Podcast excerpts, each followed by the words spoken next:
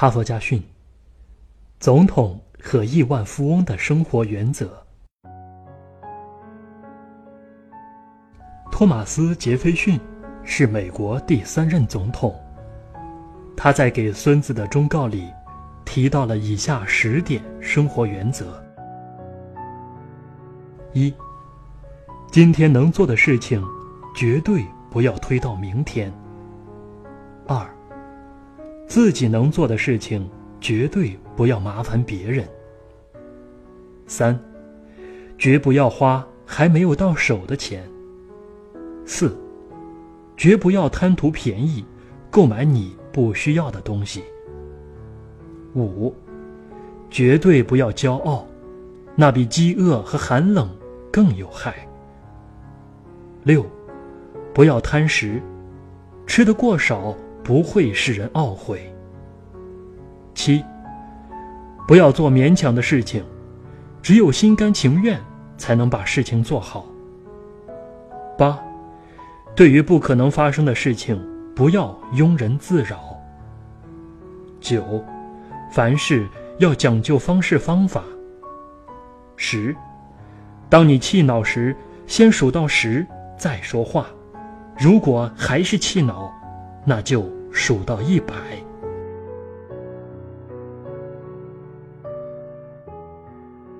约翰·丹佛是美国硅谷著名的股票经纪人。家喻户晓的亿万富翁，在接受记者的一次采访中，他被要求对以上几个问题做出自己的回答。非常有趣的是，他的答案和托马斯·杰斐逊的看法形成了鲜明的对比，使我们从中看出一个政治家和一个商人的截然不同。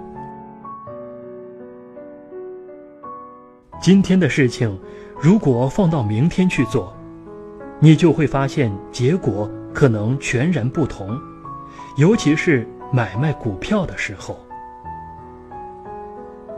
别人能做的事情，我绝对不自己动手去做，因为我相信，只有别人做不了的事情，才值得我去做。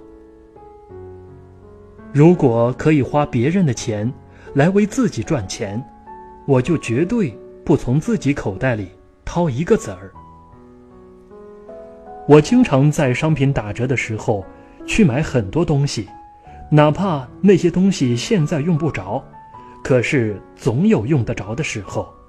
这是一个基本的预测功能，就像我只在股票低迷的时候买进，需要的是同样的预测功能。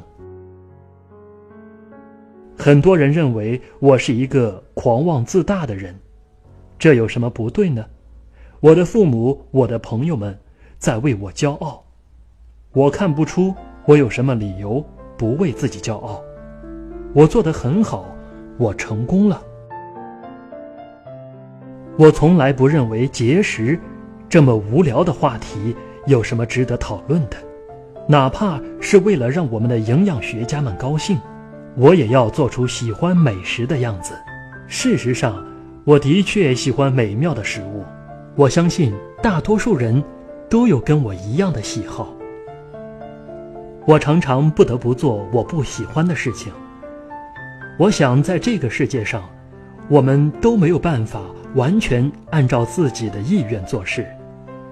我的理想是当一个音乐家，最后却成为一个股票经纪人。我常常预测灾难的发生，哪怕那个灾难的可能性在别人看来几乎为零。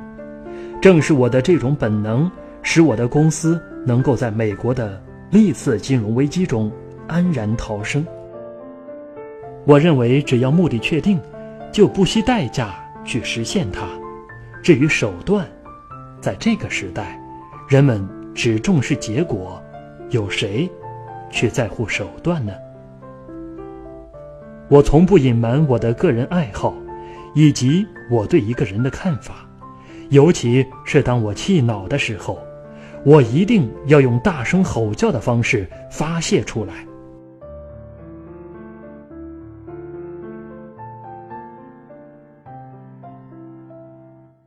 每个人都有自己的原则，无论是托马斯·杰斐逊还是约翰·丹佛，不同的行为原则会造就不同的个性，而不同的个性，最终将造就不同的人生。